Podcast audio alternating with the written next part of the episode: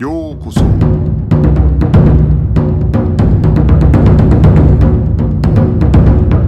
Eu sou o Gustavo e você está ouvindo o Budocast.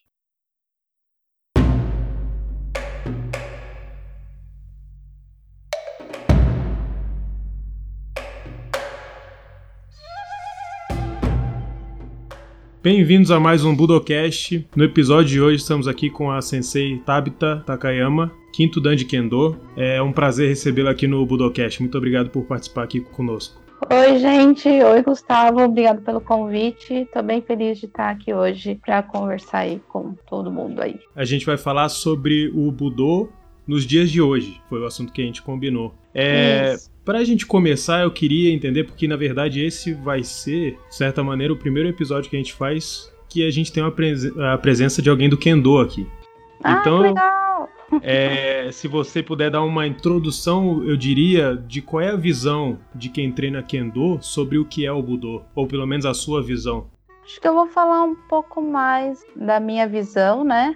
Bom, o Bodô, ele é um caminho, né? É um caminho que a gente segue, né? Para poder estar sendo uma pessoa melhor, né? Essa é a minha visão, né? Quanto a, a, ao Bodô mesmo. Só que no Kendo, isso já é um código mesmo, que se você procura qual é o objetivo do Kendo, é realmente lapidar o caráter humano, né? Então, o Kendo, ele é totalmente praticado para isso, né? O grande objetivo do Kendo no final da história, assim, se tiver um final no Kendo, é que você seja uma pessoa melhor, através de treinamento vigoroso, treinamento rígido, você ser um ser humano melhor para sua sociedade. Eu acho até interessante porque às vezes, né, quando a gente olha, por exemplo, no caso do judô ou sei lá, do jiu-jitsu, né, as pessoas ligam muito o termo budô também a questão da própria marcialidade da arte, vamos, vamos dizer assim, né?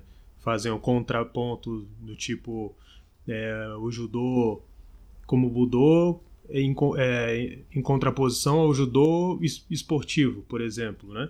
Uhum. E aí ligam muito a questão, sei lá, da defesa pessoal, alguma coisa assim. Só que no caso do Kendo, o treinamento ele é feito com a Shinai, com, enfim, com uma espada de madeira. Então acho que até por essa característica, né, quem pratica o Kendo deve ter muito mais esse olhar no sentido de como conseguir, não sei se dá para chamar construir o caráter, mas enfim, é como utilizar o Kendo no caso, né, como uma das práticas do Budô, é nesse sentido que você falou, né, de como se tornar uma pessoa melhor, né? É, como é que você vê isso? É, é- realmente é quem treina Kendo tem essa visão mesmo ou, ou, ou você vê que existem outras razões assim dentro do entendimento de quem treina Kendo sobre a questão do Budô? É, acho que o entendimento do Kendo, é, do, do pessoal que treina Kendo, ele, ele é muito bem disseminado quanto ao que ele significa, principalmente aqui no Brasil e na América Latina. É, com o passar dos anos, eu fui descobrindo que realmente é uma coisa mais do Brasil e da América Latina. Olha só que engraçado, né? Porque no próprio Japão não tem muito isso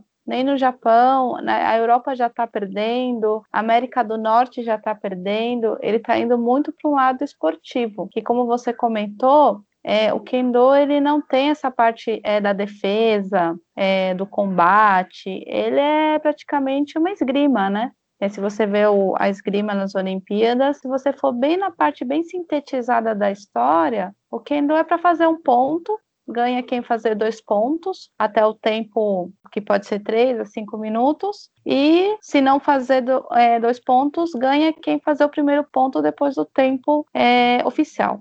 Né? Então, se você for ver, é bem simples. Só que tudo que envolve o Kendo para fazer aquele ponto, é, como avaliar esse ponto, né? Ele ainda está muito é, incrustado no Budô ainda. Acho que é um, um dos grandes debates do Kendo hoje em dia é porque o Kendo não vai para as Olimpíadas. Se a esgrima foi. Por que o Kendo não vai? É porque a gente não quer sintetizar essa avaliação. A gente não quer ainda sintetizar como que é definido um ponto.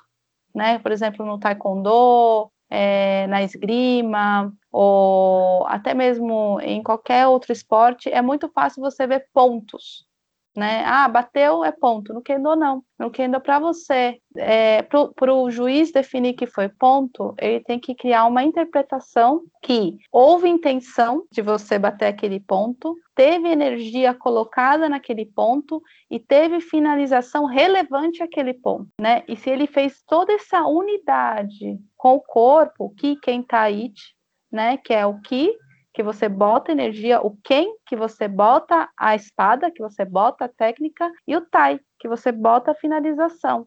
Né? Então, sua finalização ela não pode ser diferente de como começou. A sua intenção tem que ser a mesma, a unidade. E aí que é definido o Ippon, no Kendo. Então, ele é ainda muito, muito ainda conectado com o Budô, o Kendo, no seu próprio, na sua própria luta, na sua própria validação, nos própria, na concepção dos juízes mas a gente sente no mundo que isso está se perdendo um pouco. Mas aqui no Brasil e na América Latina está se mantendo que você começa entendendo que é uma arte marcial para a lapidação do seu caráter. Né? Então, isso todos os professores eles explicam porque é, nós somos uma arte que o professor ele não recebe salário. Então, é, ninguém é obrigado a manter aquele aluno porque, ah, vou perder aluno, não vou ter meu salário no fim do mês. Simplesmente a gente não tem salário. Então, todos trabalham, têm sua vida profissional à, à parte e dão aulas, é, ou à noite, ou de manhã, no Asageiko, né, que é super cedo, e levam o ensinamento do Kendo, né, a partir do caminho da virtude, né, esse caminho da, o caminho da iluminação, né, é, a partir do Kendo. Porque o caminho da iluminação você pode fazer de diversas formas. O Kendo é mais um caminho desses, né? E a gente tenta manter é, de forma muito rígida esse caminho para chegar nessa iluminação.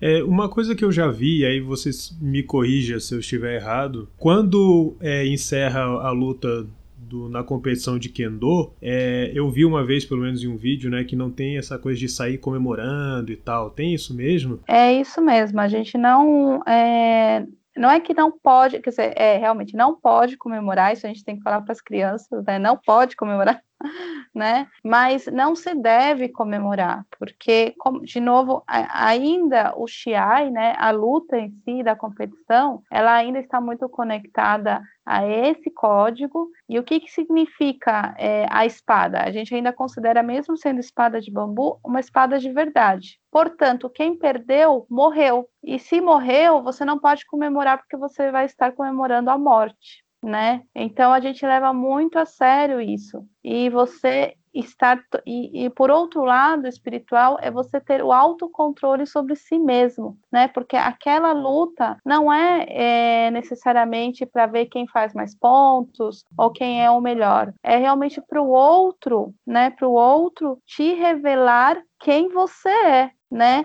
E essa revelação de quem você é, é vai muito para o confucionismo, né? Você só é humano quando você tem contato com o outro, né? Então você também só vê os seus verdadeiros sentimentos de disputa quando você disputa com o outro. Né? Então não existe comemoração nem tanto para derrota, nem tanto para vitória, porque na realidade, se você deu tudo de si, você venceu de qualquer forma. E se você não deu tudo de si e se você se escondeu de alguma forma, mesmo você tendo vencido tecnicamente, você foi derrotado dessa forma, né? Então, para isso que serve a, o, o Shiai, a luta no Kendo. Como você vê, então, essa transposição desse entendimento do, do Budô, né, dentro do Kendo para a vida diária? Porque, por exemplo, é, citando aí, né, no caso, o Judô, que é o, que é o que eu conheço mais.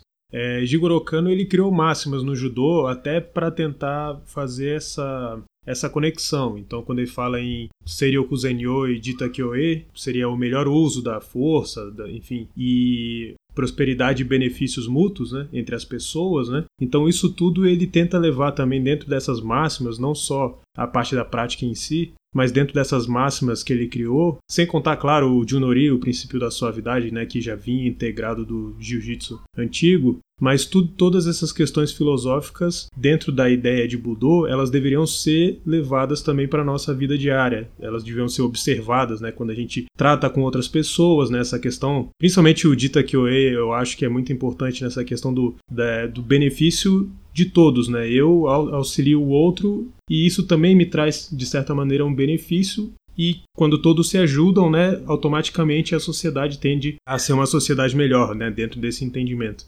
Como é que você vê isso dentro do Kendo? Existem essas máximas também ou, ou a coisa é vista de uma maneira diferente? Não, existem essas máximas, né? É, a gente segue muito sobre o código do Bushido, né? Que é o caminho do guerreiro, que é o código dos samurais, assim, de forma muito assim também bem bem assim, mais para frente, né? Quando a gente fala, ah, a pessoa já tem um quarto dão, quinto dão, já começa a se interessar um pouco mais é, sobre isso. Só que antes disso, né? Antes disso, quando você está muito focado na prática, né, que são, são os primeiros 10 anos que você tem que absorver mais, treinar mais, focar mais no movimento, o que você pega mesmo no dia a dia é realmente é, esse esforço que a gente é, pede para se esforçar é, para vencer a si mesmo, né? Os exercícios são extremamente exaustivos, ao mesmo tempo, eles são para você gerar um limite sobre si mesmo, você mesmo pode gerar o seu limite dentro do exercício do Kendo.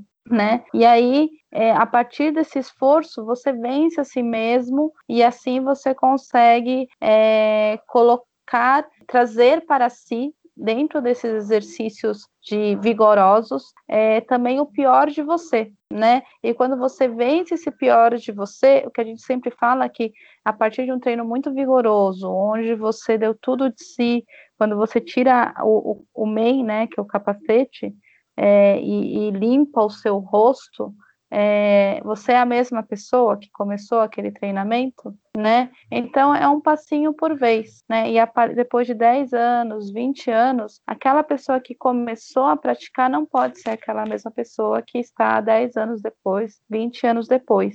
E no dia a dia, isso se, no meu caso, isso se viu muito assim, né? Porque eu comecei o kendo, eu era uma pessoa, ah, normal, jovem normal, né? Rebelde, quer as coisas para agora, é, você às vezes atropela é, os mais velhos, não escuta, né? E hoje em dia, após mais de 20 anos de treinamento, né? Hoje em dia é um prazer ouvir, sabe? É, você quer ouvir primeiro, você quer entender. E quando você convive com muitos senseis mais velhos, que te botam na reta, te botam na linha, como eu te falei, é, sensei não ganha salário, então realmente eles não têm nenhuma questão que você fique se você está incomodando. Então você tem que se esforçar. Então é, no Kendo, como não existe essa adaptação, né, nesse sentido, você tende a mudar mais e você levar isso para a sua vida.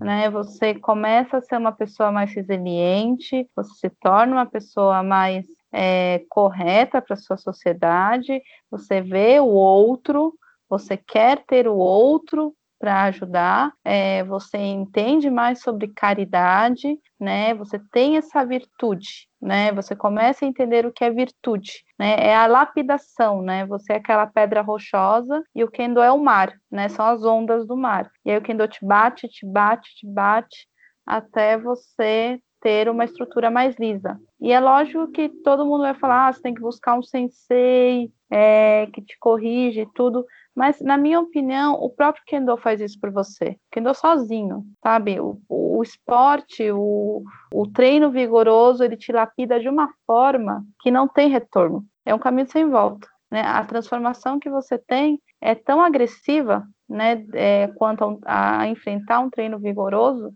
que e, e, e essas questões de você ir para a luta não pode comemorar, tem que segurar a onda, tanto na derrota, tanto na vitória, é, ser correto, ser uma pessoa prestativa, é, o SOD, né, a limpeza que você tem que fazer, que você limpa o seu dojo, você o katatsuke, que você organiza as coisas, todo esse trabalho, ele muda você. Né? Então, desde o começo, os alunos eles são, eles convivem com o soji, eles vivem com o katatsuke, eles convivem com o treino árduo, eles convivem com o sensei falando pouco, mas mostrando mais, né? A gente, é, o Kendo ele é muito demonstrado pelo exemplo, né? Porque os senpais, é, apesar deles ensinarem, eles querem treinar. Então, muito do Kendo é ensinado treinando, porque a gente quer treinar, né? Então, a gente ensina treinando.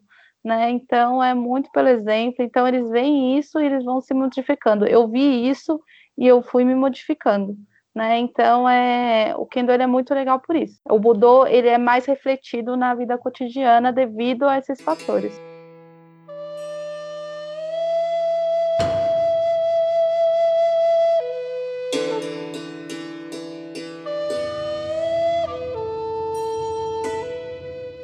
antigamente, né, no, no, Brasil mesmo, né, o, no judô, no caso do judô também tinha isso, né, de que o professor de judô ele não, não podia fazer do judô a sua profissão.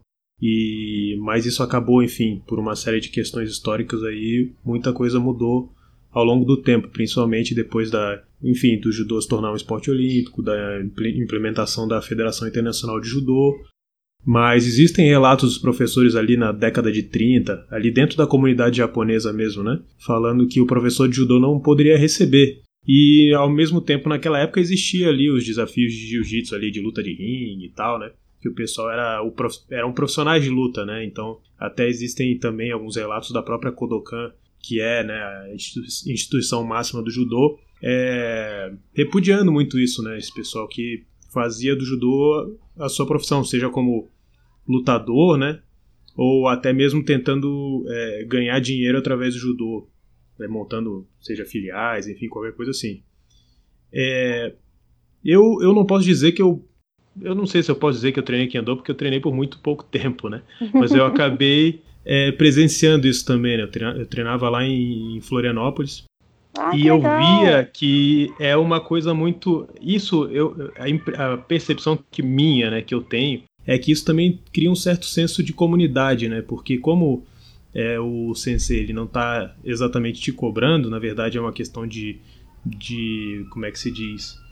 É, a manutenção do espaço, né? É, é, é o, o que envolve financeiramente ali é a própria prática, né? A própria preservação da prática, né?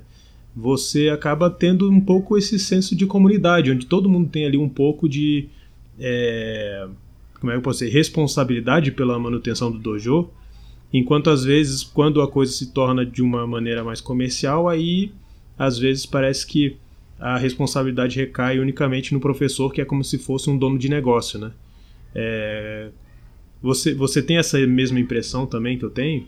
Antes de fazer Kendo, eu fui atleta de outros esportes, né? Olímpicos, inclusive. E sim, você era não só um aluno, você era um cliente, né? Então, é, havia uma grande diferença ali, mas é, no Kendo você sente que, que nem você disse, quando você treinou, treinou em Florianópolis, Florianópolis tem uma, uma turma muito tradicional, né? E tem essa cultura realmente de você fazer parte de algo. É, você também ajuda o todo, é, você é, participa, né? Você é da família, né? Então você, por exemplo, com a sua mensalidade, não é que você está pagando salário nem nada, você está ajudando, como você disse, a manutenção do local, né? E, por exemplo, em locais como Suzano, não se paga são feitos eventos anuais onde é, eles se sustentam o ano inteiro e eles oferecem aulas gratuitas, né? Então, quando existe um custo, até é legal esse espaço que você está dando para o Kendo, que a gente esclarece algumas coisas. Quando existe um custo, ele é para manutenção do local. Então, nunca você vai ver para praticar Kendo acima de 50 ou 80 reais, sabe? É muito difícil muito difícil quando não é gratuito, né? Agora, se você acha um valor acima disso, não é Kendo, né? Kendo realmente ainda, ainda é um esporte é, filantrópico, né? Ele ainda é muito focado no, nessa parte de, da caridade, né? Da, do mesmo, da virtude, né? Do, de você se doar é, em formato de gratidão também por aqueles que te ensinaram, como também para você se doar para o outro, né? É, então, o Kendo ainda ele, ele é aqui no Brasil e na América Latina, ele ainda é a maior fortaleza. E no mundo, no sentido de comunidade, esse tipo de atitude, ela faz uma comunidade quase sagrada. Por exemplo, eu faço Kendo aqui no Brasil. É, não é porque eu sou professora nem nada, não, é só porque eu faço Kendo. Olha como isso é sério. Eu faço Kendo, eu posso estar treinando há 5, 7 anos. Ah, eu vou fazer uma viagem lá para Espanha. Eu pego meu bobo, boto na mala e levo. Eu vou em qualquer academia, te juro por tudo. Você vai em qualquer academia, pede autorização, fala, ah, eu faço Kendo, eu posso treinar aqui? Pode. Eles vão te receber, você vai fazer amizades instantâneas e você vai treinar com certeza sem pagar um real. Isso é o Kendo no mundo, porque ele ainda tem essa educação, ele ainda tem essa, essa política, ele ainda tem esse código. O Budô, por isso que eu falo, o Budô no Kendo, ele ainda é muito existente no mundo, mas mais, eu sinto mais ainda na América Latina e no Brasil. A tradição ela ainda é muito forte aqui quanto a essa questão de não pagar professores, é, quer dizer, de não assalariar os instrutores, para nós mantermos intacta a cultura, intacta é, é, é, a situação do Budô, essa coisa de passar o caráter, a lapidação, o caminho, né? Então, para isso, a gente acredita que não pode ter é, algo financeiro como recompensa, né? Você tem que ser porque você é, e para você ser o que você é, você precisa de treinamento para isso, né? Então, é, a gente ainda é muito, muito fiel a essa visão, sendo que a diretoria da, da Confederação Brasileira de Kendo, da Federação Paulista de Kendo, que são as maiores, é, ninguém da diretoria recebe um real para estar tá lá é, administrando os praticantes. E não existe também é, uma visão de ampla expansão. Lógico que existe uma visão de expansão, mas não de ampla expansão. Existe a, a expansão que a gente quer, ah, quer aumentar 100, quer aumentar 300, quer aumentar mil em X anos, sabe? Porque não existe um objetivo de lucro, existe só um objetivo quase de evangelização. A gente quer mostrar o caminho para as pessoas, a gente quer mostrar que existe uma maneira de você achar um meio, achar o caminho do meio, achar uma forma de se lapidar e achar uma forma de você ser um ser humano melhor para a sociedade.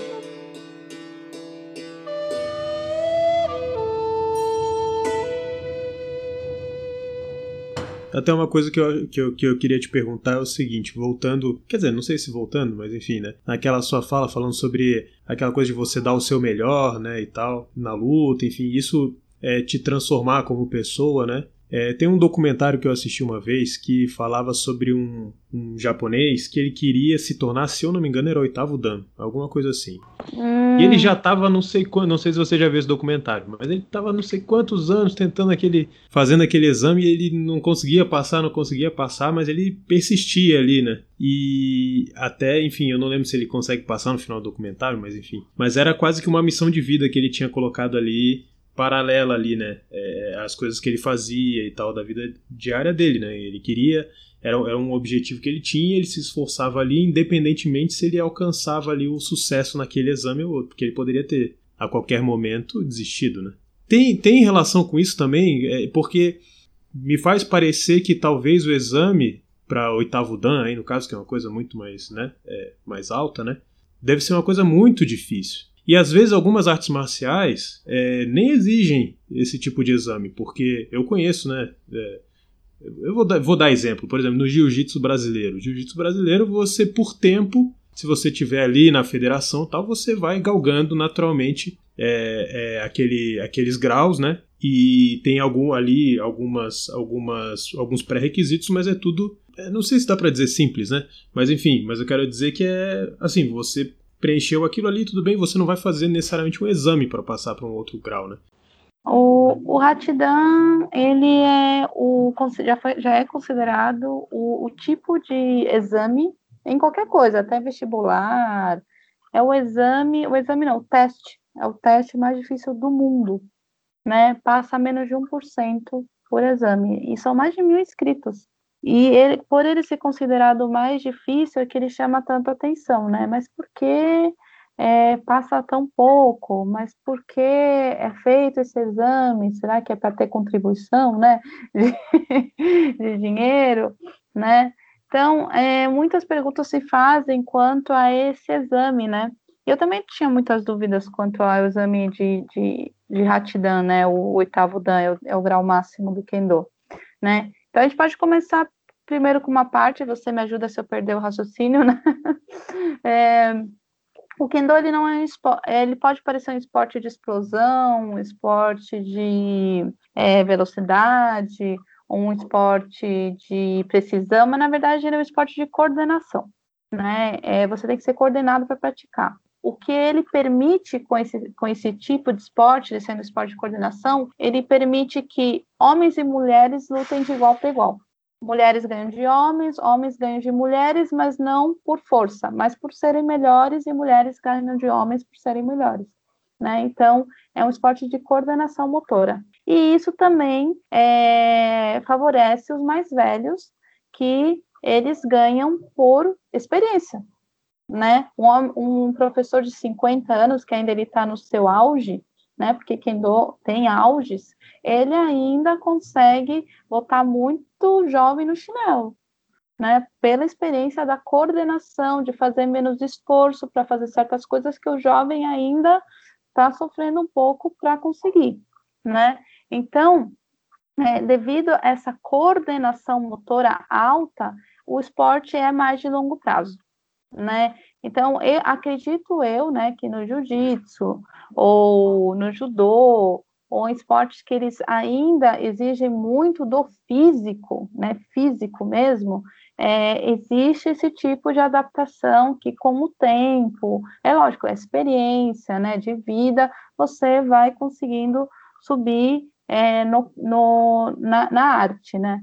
Mas no caso do Kendo, como ainda existe essa, esse, essa longa vida de Kendo mesmo, do, do praticante com 60, 70 anos ainda estar praticando, ainda estar lutando, se deve muito ainda à exigência do exame de oitavo dan.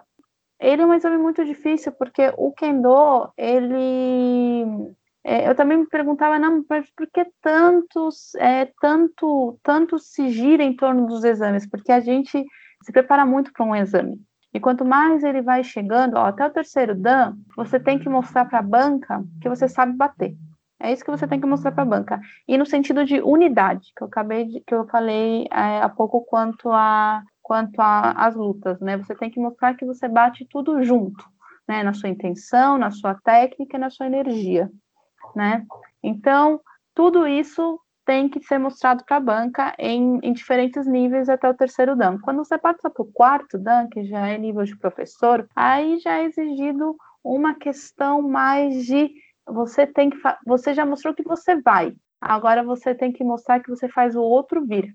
É tipo, é um você tem que mostrar que você tem essa energia, essa potência de você fazer que o outro faça o que você quer que ele faça. E os olhos dos juízes sabem ver isso, porque eles já são mais graduados e já passaram por esse caminho.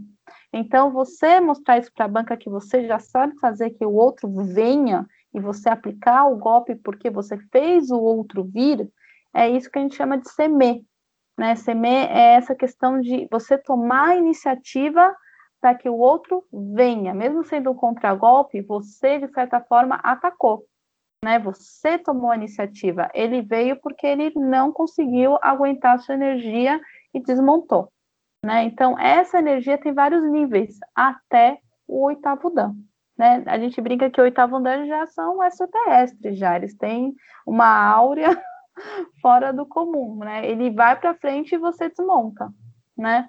Então quando você chega nessa graduação, é, você se prepara muito para o oitavo dan, né? Para cada dan você se prepara demais. Então, na realidade, para o oitavo dan é o processo. É o processo de você se preparar para aquele momento, né? É que nem o Confúcio falava, né? Se move montanhas, mas é, é, o homem que move uma montanha começa carregando pequenas pedras. Né? Então, é mais ou menos o processo das pequenas pedras é que te faz lapidar. E os exames, eles servem para isso, para você se é, dedicar a pegar essas pequenas pedras, senão fica um kendo total, assim, é, sem sentido. E também o kendo, ele cai muito pro esporte, se você não bota os exames no meio da história. Porque o exame te obriga a você se centralizar e voltar para a origem. Sabe, é uma luta direta no kendo. É você vai um pouco pro lado esportivo, onde você só quer bater pom, mas quando você quer fazer o exame, você é obrigado a voltar para a origem. E aí fica esse, esse ping-pong do kendo. Você tenta, você vai para o lado mais esportivo, mas você tem que voltar. Você vai para o lado, mas aí você tem que voltar. Até o momento que o caixa, é, tipo, é o, o cão arrependido volta. Então, chega um momento que você pega um, uma graduação tão alta que você finalmente desiste. Você fala, realmente a gente tem que fazer a origem sempre. É o Kiron, Kiron e Kiron. E aí, só para finalizar o raciocínio mesmo, uma vez um professor meu, um professor nosso aqui do Brasil, ele sempre vai para o Japão prestar o Hatidan, todo ano, e ele sempre reprova. E uma vez eu perguntei para ele, assim, bem na inocência, assim, é, mas sei por que o senhor ainda, ou por que o senhor ainda continua tentando? Aí ele olhou para mim assim, bem de um jeito bem, bem sensei, sabe, pai mei, tipo. Aí ele olhou para mim e falou: "Você não entendeu nada, né?" E foi embora assim, deixou uma pulga atrás do, da orelha. Eu falei, ah, mas você vê, ó, só depois de muitos anos eu entendi, é o processo. Ele não, ele, lógico que ele vai com a intenção de passar, lógico que ele treina para passar. Só que o que importou mais foi o processo. E esse processo que lapida ele, é esse processo que transforma ele, é esse processo que ele continua e vai continuar até o fim da vida dele, né? É o que faz ele voltar para a origem, de novo, e de novo, e de novo. É, é, é, dizem que até mesmo quando o Ratidan passa, porque o caminho termina. Aí meio que eles ficam, sendo que hoje em dia eles descobriu que existe uma comunidade de Hatidan, né? E existe um treino de Hatidans. E aí, e aí, por exemplo, o Hatidan mais novo que passou é que você pode considerar a estrela do universo, né? Porque é o cara mais forte que você conhece mas ele vai para o fim da fila. Então ele volta para o começo, de novo. É um ciclo sem fim. Então, o Kendo é isso. O exame de Hatidan é isso. É mais quanto a processos sem fim que você tem que lutar até o fim para você voltar para o Kendo original. No judô, a gente vê, assim, pensando nessa questão do, do que às vezes se chama de esportificação ou esportivização, né? Do judô, no caso do judô, é, existem uma série de elementos aí que a gente vê. Então, por exemplo, muita gente que simplesmente não pratica o, os kata, é, a mudança de regra na competição em função do espetáculo e não muitas vezes do próprio praticante, né? E às vezes é, as pessoas que falam muito das máximas do judô, mas que não praticam na sua própria vida, né? Então existem uma série de, de, de fatores aí que eles são quase que visíveis e muitas vezes são estudados, né? No, no passado, e isso é uma discussão antiga, porque no passado, no, mesmo no Japão, né, Jigoro Kano, quando ainda vivo, ele brigava muito com o pessoal do, do judô escolar, né, que chamavam de Kosen Judô, porque eles tinham alterado a regra de uma tal maneira que Jigoro Kano falou, poxa, mas isso aí não é mais não é mais budô, isso aí é só virou um, um esporte, simplesmente um esporte porque a regra não a regra já não consegue direcionar o praticante em direção ao caminho, né? Da, da arte marcial, vamos dizer, do Budô. Então, é, essa discussão ela já existe há muito tempo no judô. Eu acho que principalmente um dos efeitos que acaba, acaba ocorrendo é essa essa vida mais curta, vamos dizer, do praticante de judô, né? Então a pessoa pratica até um certo ponto, mas como a coisa já está muito voltada para o esporte, né? Até a própria prática ela fica direcionada para a prática esportiva que é uma prática que não é uma prática que necessariamente se consegue estender por tanto tempo, né? Eu lembro quando eu estava no Japão que eu treinei na Kodokan, é, o pessoal mais velho eles faziam muito mais luta de chão, porque eles já não aguentavam mais se, ficar se projetando um ao outro no, no tatame, né? É, e às vezes a gente olha em outros lugares no judô as pessoas falando mal da luta de chão, porque, é, enfim, né, na, na, regra olímpica praticamente não existe mais luta de chão por, pelas várias trocas de, de regra que foram feitas ao longo do tempo. Né? No Kendo, é fácil de perceber essa, essa transformação ou ela é mais sutil? Não, não, ela é bem visível. ela é bem visível. E você consegue ver muito, por isso que eu te falei, nos campeonatos japoneses. É, lá se vive muito mais o kendo esporte do que, por exemplo, na América Latina e Brasil, né? Porque eles são muito bons, né? Eles começam a treinar desde pequenos. E o que, que você vai falar para uma criança? Que ela tem que melhorar o caráter dela? Não, né?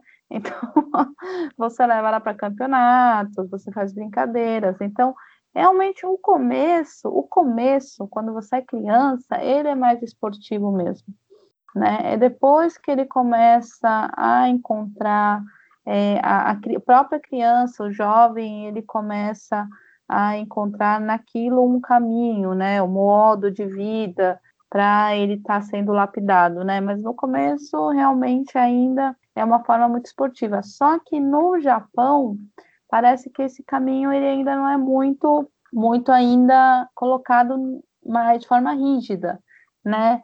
É, e a gente pensa que no Japão a coisa é muito mais, mais difícil, mas na realidade é, é bem esportiva mesmo. Por exemplo, tem faculdades lá que quem é muito bom de kendo consegue as melhores bolsas, né, para botar kendo para os campeonatos universitários né? E aí esses campeões, esses esses atletas, atletas, essa é a palavra, atletas fenomenais de kendo vão para as melhores empresas que têm times de kendo, né? Então é totalmente esportivo, completamente esportivo, né? Então quando que ele vira budô? Realmente quando acaba a parte da competição, né? Ou quando aquele atleta ele não é tão bom, né? Ele é só bom, e aí ele é obrigado a largar a, a, a, a prática de maneira é, esportiva, mas ele quer continuar fazendo kendo, e aí ele é obrigado a fazer exames para graduação, e aí que começa essa puxada de orelha para ele voltar para o kendo original. Você vai ter que estudar kata, que nem você disse, vai ter que estudar kata, vai ter que ler mais, vai ter que entender o que isso significa, vai ter que voltar a entender o que, que é o CME, e o CME é totalmente mudou. Você tem que ter a iniciativa, você tem que ter o ataque, parar de fazer Firula, né, é, ameaçar para conseguir, não, você vai ter que conseguir o ataque na energia mesmo. Então, isso te bota de uma certa forma no centro de novo, né? Mas aqueles que realmente falam, ah, Kendo para mim era só batida de batida de espada, batida de é, paulada mesmo, larga larga, porque só gostava daquela vida e vai embora, né? Então, mas os que continuam, que entendem o Budô depois, o Kendo depois dessa fase esportiva, é a galera que é, aposenta da parte esportiva e, e, vai trabalhar em outra coisa, mas quer continuar fazendo Kendo, e aí ele segue para um caminho já de entender o Budô. Os grandes atletas que viram professores universitários, aí eles são obrigados a também prestar exames e também voltar para o Kendo original, e depois os que vão para a polícia, né? Eles têm que manter a parte esportiva, mas têm que virar professores. E eles também têm que manter o budô original, o também o, o kendo. Então, aí quando eles vão viajar para outros países, eles não podem chegar lá falando, ó, oh, você bate pom fazendo firula, ameaça aqui. Não, ele tem que falar, ele tem que ensinar o Kihon. É isso que a Federação Internacional exige, né? É isso que ele leva para fora. Então, o Brasil e a América Latina, nesse quesito, ainda é muito, muito fiel a, ao Kendo é, conectado com o Budô desde o começo. É por isso que a gente tem pouca criança. a gente tem muita pouca criança. mas começa, eles, a maioria começa com 16, 17, 20 anos, né? E aí a gente consegue conversar mais. E aí boa parte vem por causa de filmes como O Último Samurai, desenhos como Rurouni Kenshin. E aí a gente vai conversando. Então eles têm uma certa ideia do Budô já, né? Então, quem vem já é meio seduzido por essa parte. Às vezes toma o capote que não é bem isso assim, né? Tem que fazer muita repetição, dói o ombro, né? E acaba largando. Mas acaba sendo seduzido pelo Budô, vem pro Kendo pelo Budô. Então, isso facilita bastante também, né? E, e como a gente também não é um esporte de combate, a maioria não vem para vencer ou para ir para campeonato e bater, né? É realmente um esporte muito que você consegue falar mais da parte espiritual, mais do coração, mais do que, que isso vai te refletir na vida. Então as pessoas entendem melhor isso. Então é o Kendo é um pouco mais fácil nesse sentido, né? Mas é, só finalizando, é sim, é muito visível quando vira esporte, porque é uma pancadaria, né? Você vê o medo dos atletas, né? Porque aí é atleta, né? Você vê o medo dos atletas, não existe mais aquele ayut, né? Que é aquele que a gente fala que é o supra-sumo do kendo, que é aquele que você desafia o outro para bater ao mesmo tempo. Esse é um, é, um, é um ipom muito famoso no kendo, que os dois batem ao mesmo tempo, sabe? E aí ganham melhor. Ganham melhor, mas quem tem a coragem de chamar para um ayut? Né? Então, no exame, é muito valorizado o AIUT, né? De você desafiar o outro para ver quem é o melhor. Às vezes, um perde, sempre um tem que perder, na verdade, um sempre tem que perder, mas às vezes os dois passam no exame, porque pela coragem, pela, pela atitude do AIUT. Né? Então é, é, muito legal isso do Kendo nessa parte, mas o exame ele está aí para isso, para trazer de volta, que eu te falei, é na, na primeira fase do Kendo, que são os 10 primeiros anos, é esse ping-pong, né? É, vai para o esporte, o exame traz de volta. Vai para o esporte, o exame traz de volta. E a gente vai indo até você pegar a graduação para você finalmente abaixar a cabeça e falar realmente o que rom que salva. E é isso que eu vou levar. Mas a maioria é, é convertido, viu? São poucos os que, que eu conheço, graduados, que não concordam que bem poucos que não concordam que é o Quirón, é o treino de base que faz a lapidação humana.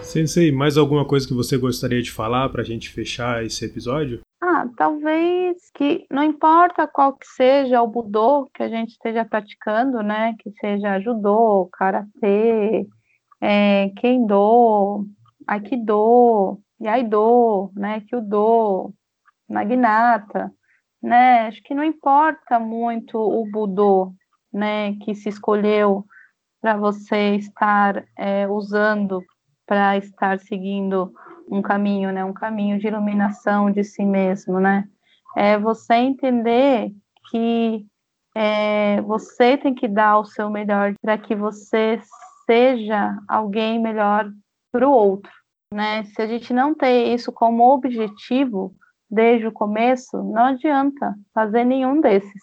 Então, o, o judô não se torna melhor que o kendo, que não se torna melhor que o aikido, que o aido, que o do, e assim por diante. Porque a partir do momento que você não entende porque você está praticando, o motivo da prática daquilo, você não evolui realmente no que tem que evoluir né? É, eu acho que o que está faltando hoje em dia dos professores de Budô é essa clareza, é você ser claro com os seus alunos desde o começo que você tem que levar eles para essa lapidação, para que eles sejam melhores pessoas para o mundo, principalmente em dias como hoje.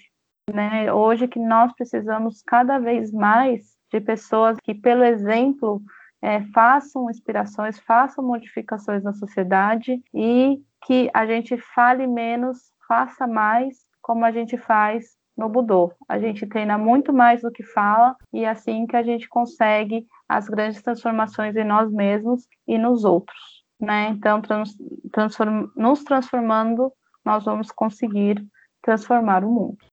Sensei Tabita, muito obrigado por ter aceitado o convite de participar desse Budocast. Foi um prazer te receber aqui nesse episódio. Não, obrigada a você pelo convite, foi um prazer. Eu escutei quase todos os podcasts aqui do, do Budocast e realmente agora eu me sinto muito honrada de estar fazendo parte dessa linda coletânea que você está fazendo e realmente um grande serviço para a sociedade de estar tá trazendo todo esse conteúdo. Então, com certeza, você é uma das pessoas que pratica o Budô de verdade. Muito obrigada. Poxa, muito obrigado. Muito obrigado pelas palavras.